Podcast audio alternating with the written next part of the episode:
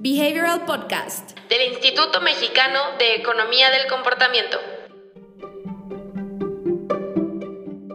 Este libro, que es el libro del bimestre, Engage, Designing for Behavior Change de Amy Bucher. Recuerden que si quieren adquirir este libro, que es muy bueno por si están diseñando algún programa, alguna aplicación, algún sitio web, este es el libro que tienen que leer, básicamente, porque se enfoca mucho a ejemplos digitales. Y bueno, también lo pueden aplicar mucho a producto físico, porque esto desde el principio del desarrollo del problema, de lo que quieran atacar, este libro les va a hacer mucha, les va a ser de mucha ayuda para tener una guía de desde qué investigar, cómo medir, de dónde medir. Entonces, este libro vale bastante la pena. Y estamos leyendo 55 páginas en promedio por quincena y la sesión pasada estuvimos hablando sobre cómo entrenar al usuario. Nada más me gustaría mencionar algo. Acuérdense que habíamos mencionado que este era de esos libros, como dice Diana. Practitioners, vimos otro que era el de Stephen Wendell. Y que prácticamente hace una diferencia muy importante con los libros de Kahneman, con los libros de Thaler, principalmente porque este busca llevarte de la mano. Es decir, una constante de las personas que leen libros de ciencias del comportamiento es que se encuentran un montón de ejemplos, pero después llevarlos a la práctica es lo difícil. Exacto. Justamente estos libros que hemos estado seleccionando recientemente buscan más bien ser libros de soporte, podríamos decir de cierta manera hasta libros de texto, de texto, pero pues todavía no toman la forma como tal de un libro de texto, pero es el objetivo de estos libros, por eso es que se los recomendamos tanto, ¿no? Exacto, incluso estéticamente son bastante similares. Este es el libro de Wendell, como pueden ver ahí este, secciones donde tienen ejemplos que ocupan bastante eh, parte de la página. Igual este está, la verdad es que está estructurado casi de la misma forma. No son de la misma editorial, pero pues sí, son muy enfocados hacia lo mismo. La verdad es que este me ha gustado más que el de este.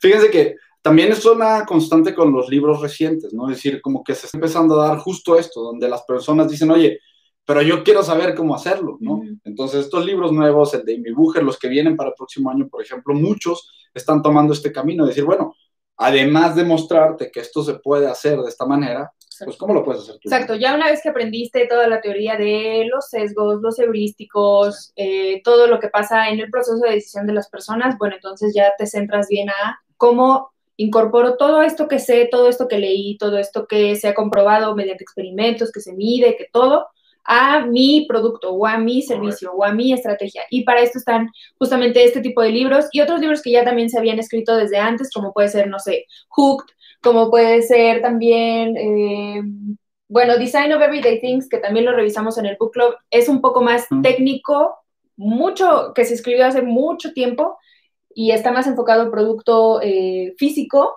pero por ejemplo, Hooked es un, es un ejemplo de un libro que se escribe con diseño. En cambio, Notch, por ejemplo, es un libro que se escribe desde la teoría y para repasar cómo es lo que sabemos, qué se puede lograr con esto, cómo sería como que un mundo ideal diseñado con estas intervenciones. Entonces, esa es como la principal diferencia que vamos a estar haciendo con estos libros. Correcto. Y bueno, hoy vamos a hablar sobre las herramientas que llevan al usuario a un cambio de comportamiento voluntario y que sea a largo plazo. Recuerden que también otra cosa que tienen en común tanto Amy Bucher como Stephen Wendell es que abogan mucho por el cambio de comportamiento voluntario. Todo lo que estamos pidiéndole a nuestro usuario, y eso se los hemos dicho en otras transmisiones, todo lo que le estamos pidiendo que lleve a cabo una compra, que eh, adopte nuestro servicio, que nos voltee a ver a nosotros como una marca, como un producto, como lo que sea. Todo, absolutamente todo, es un cambio de comportamiento. Entonces, todo el tiempo estamos tratando de cambiar comportamientos y por eso es relevante que sepamos este tipo de cosas para que nosotros podamos estructurar bien cómo es que queremos que la persona pase de hacer una cosa a hacer justamente lo, el objetivo que tenemos, ¿no? Y bueno, vamos a hablar de la retroalimentación, que también es un tema que nos gusta bastante. ¿Nos puedes decir qué es la retroalimentación? La retroalimentación justamente, y esto es, bien bonito porque la retroalimentación la entendemos y la podemos entender de muchas formas, ¿no? Entendemos normalmente a la retro como el momento donde vas, te sientas con tu jefe, con tu jefa, ¿no? Y pues prácticamente recibes retroalimentación sobre tus acciones pasadas. Sin embargo, ¿no? si nosotros vemos la retroalimentación desde una foto más arriba, el objetivo principal de esa retroalimentación, te la dé tu jefe o te la dé quien sea, Es tomar información de tu comportamiento pasado, cómo te comportaste en el último periodo, para informar tus acciones del futuro. Y piénsenlo, en términos de cambio de comportamiento, el poder tomar elementos del contexto, informar a la persona de sus acciones pasadas y utilizar esos resultados para informar acciones futuras, es una excelente manera de poner a las personas en el camino del cambio. Realmente les digo, es bien, es bien interesante ver cómo la retroalimentación también puede tomar muchas formas más allá de este contacto directo, ¿no?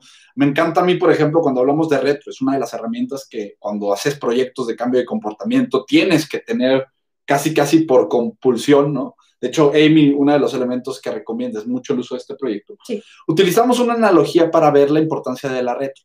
Siempre, ¿no? Comunicar información a través de analogías va a ser mucho más potente. Ahora, ¿qué es lo que queremos nosotros comunicar con esta analogía? Imagínense que van a un cuarto, perdón, a, un, a una calle y les dije, estás buscando el 550. ¿no? Ahora, imagínate que te tiran y lo único que encuentras son números, eh, pared blanca a los lados, perdón.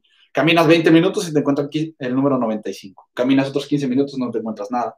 Caminas otros 15 minutos y no te encuentras nada. Y caminas otros 15 minutos y no te encuentras nada. ¿no? Pues piénsenlo, al final del día ni siquiera sabes si vas en la dirección correcta, ni sabes cuánto te falta, ni sabes cuánto has avanzado. No tienes información de tu contexto que te retroalimente ese comportamiento.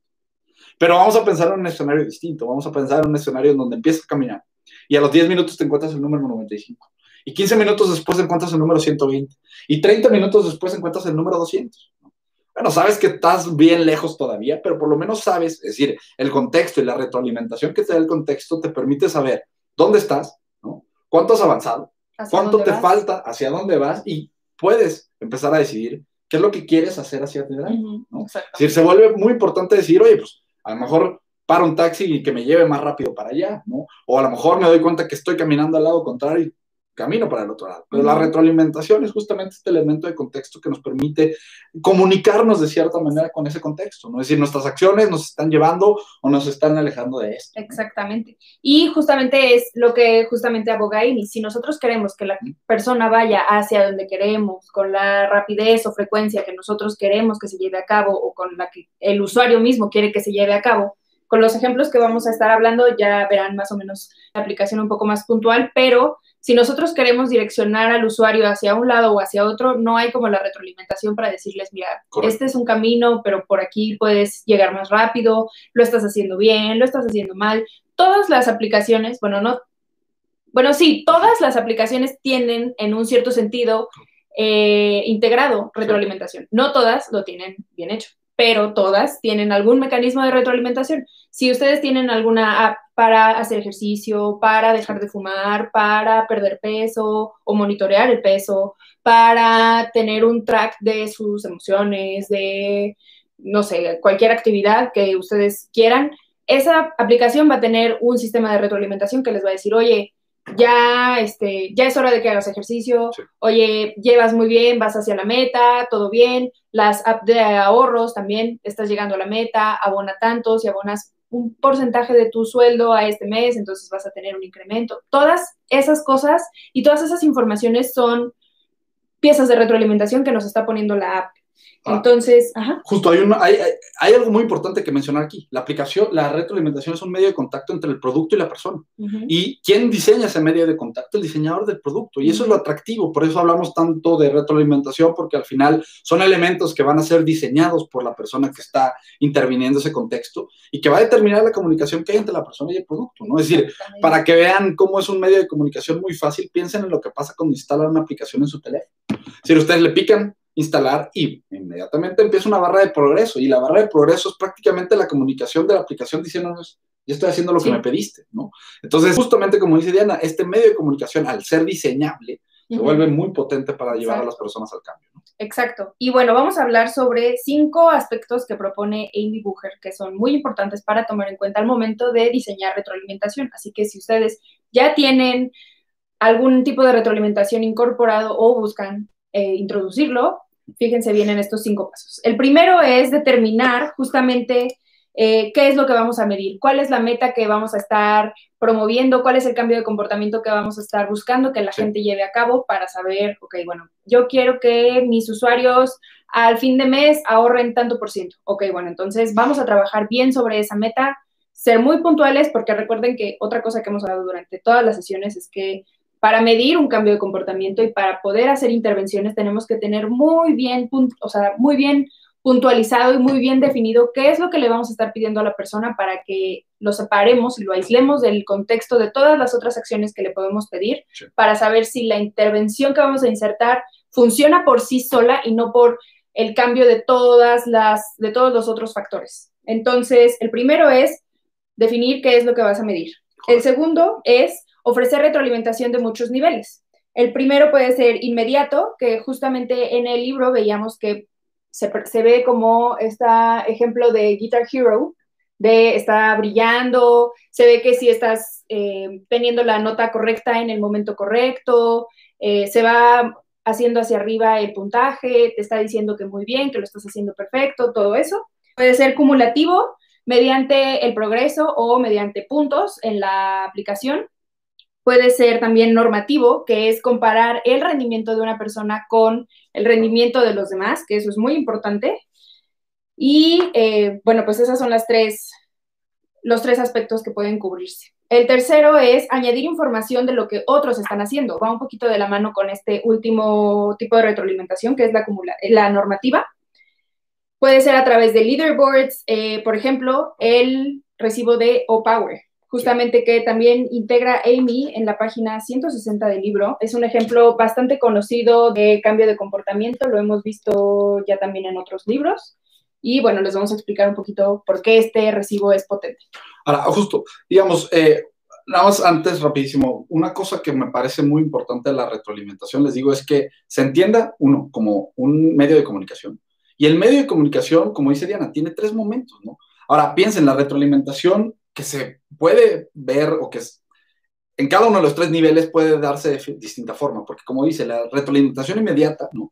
la que sucede a, respuesta de una acción de la persona, se utiliza muchas veces para guiar a la persona en el camino correcto, mientras que las otras dos son más bien para decirle lo que tiene que hacer o lo que tendría que modificar en términos de cambio de comportamiento. ¿no? Entonces, justo como les decía, vamos a ver este pequeño ejemplito, a ver que Diana nos explique el ejemplo de O-Power. ¿no? Justamente Power lo que hace es un, es una, es un recibo de luz, ¿no? Que da información a la persona de forma distinta, ¿no? Exactamente. Este recibo lo que buscaba hacer es comparar el rendimiento de otras personas con su consumo de luz en relación a sus vecinos, porque normalmente nosotros eh, la forma en la que recibimos, digamos, el pago, el ticket, el recibo de luz es tu consumo es tal y ya. No sabemos si estamos consumiendo mucho, Sabemos si estamos consumiendo mucho en relación a nuestro propio consumo con el mes pasado o con el semestre pasado, pero no sabemos si este mes lo hicimos bien o lo hicimos mal. Entonces lo que integraron estas personas fue una comparativa con los vecinos que eran eficientes y el resto de los vecinos que no eran tan eficientes o tan ahorrativos con su luz. Entonces, las personas tenían esta retroalimentación con este punto de referencia de, ok, bueno, lo puedes hacer mejor, y hay otras personas que de plano no lo están haciendo muy bien. Otra cosa que también menciona Amy es que es muy importante mencionar si se está llevando a cabo la acción bien, regular o si puede mejorar, porque imaginen que no hubiera este aspecto y la retroalimentación incluso puede jugarnos en contra por decir, ok, bueno, yo no estoy, yo estoy consumiendo menos que el resto de los vecinos, entonces, ¿por qué yo tendría que bajarle a mi consumo de luz si hay otras personas que no se preocupan por eso? Entonces, si nosotros integramos este tipo de cositas también en nuestra retroalimentación, vamos a poder guiar el cambio de comportamiento hacia, ok, bueno, lo puedo hacer mejor, entonces voy a intentar hacer los cambios que necesite hacer para llevar a cabo esa acción, ¿no? Y eh, otra cosa es que cuando se compara, exacto, con alguien más la retroalimentación, se puede saber si lo que estás llevando a cabo es positivo o si es negativo. Ahora, vean, esto es bien interesante porque Piensen ustedes en su casa, ¿no? Es decir, realmente no nos tenemos que ir tan lejos. Piensen ustedes en su casa. Si conocen o no conocen lo que están consumiendo sus vecinos de luz, agua o gas. Es prácticamente imposible. Lo interesante de este tipo de intervenciones es que te das cuenta que el 80-90% de la, de la población no tiene idea de lo que son montos adecuados de consumo, porque además, ¿no? La luz, el agua y el gas tienen métricas que muy, muchas veces son difíciles de cuantificar. Muy.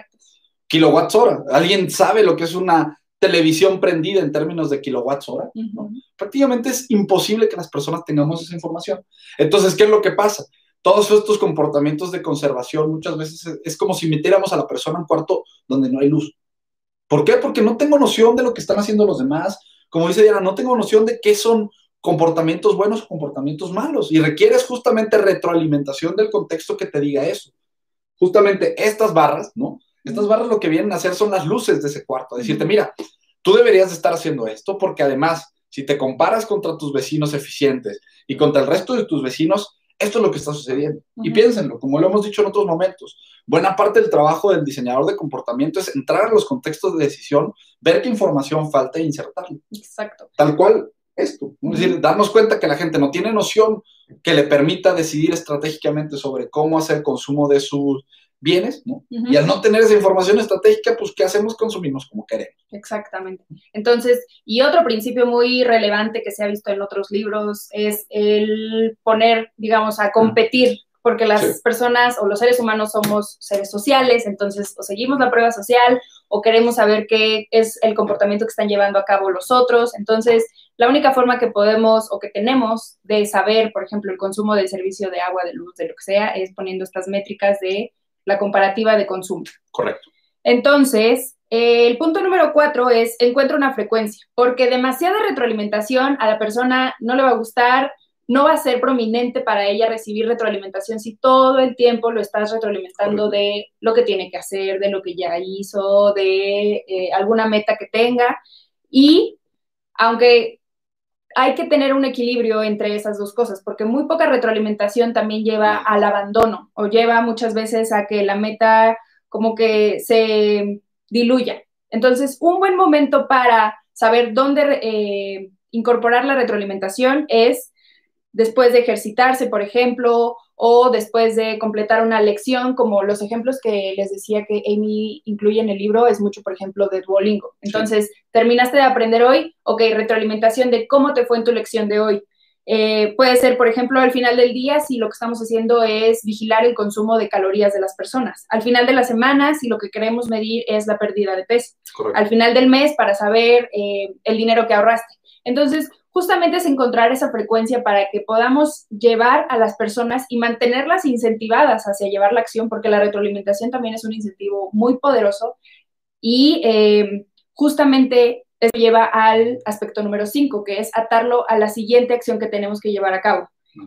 Antes de llegar al aspecto 5, eh, hay un ejemplo que les podemos contar. Nosotros trabajamos, por ejemplo, con un ejercicio de retroalimentación semanal que se retroalimentaba el pago de las personas. Cada semana las personas recibían una pieza de retroalimentación.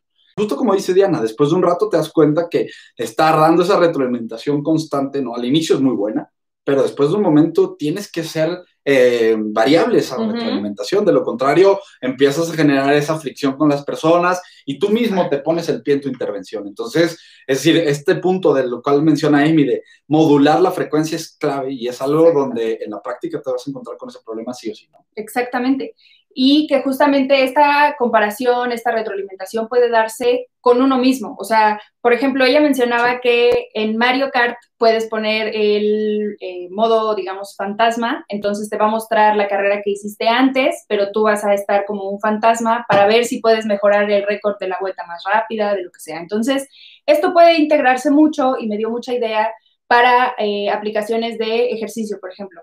La semana pasada tú mismo caminaste tres kilómetros. Esta semana crees que puedas hacer más. Entonces ahí vamos comparando a las personas, no necesariamente con otra persona, sino con ellos mismos. Vas a ir incrementando justamente. Se me ocurre el ejemplo de la aplicación para ejercitarse porque es muy puntual, digamos. Tú quieres mejorar tú y tú ir creciendo a tu propio ritmo que eso es algo muy importante también. Hay que comparar a las personas con, si son principiantes, con principiantes, si son intermedios, con intermedios. En Duolingo lo hacen, en estas aplicaciones para eh, ejercitarse también lo hacen. Entonces, eso también es algo muy importante. Y el quinto factor es atarlo a la siguiente acción, porque si queremos llevar al cambio de comportamiento, vamos a tener que estructurar muchas acciones que se den de manera seguida y consecutiva. Entonces, eh, la buena retroalimentación te dice, ok, lo hiciste bien aquí, pero el siguiente paso es este. Y así se van conectando todas las acciones. Retroalimentas de la que acaba de llevar a cabo y le empiezas a dar una primicia de qué es lo que le espera, qué es lo que tiene que hacer para la siguiente ocasión, etc. Porque además, la retroalimentación tiene un elemento muy importante que es esta repetición temporal. Entonces, justamente esto, emparejado con la repetición temporal, es lo que busca incitar a la persona a ir avanzando hacia el cambio de comportamiento. Por eso es tan importante esta herramienta. Exacto. Y retomando un poquito esto que hablábamos de que las personas somos muy sociales, nos lleva al siguiente tema que vamos a estar hablando, de por qué es importante considerar a las comunidades en nuestra aplicación, en nuestras aplicaciones, digamos.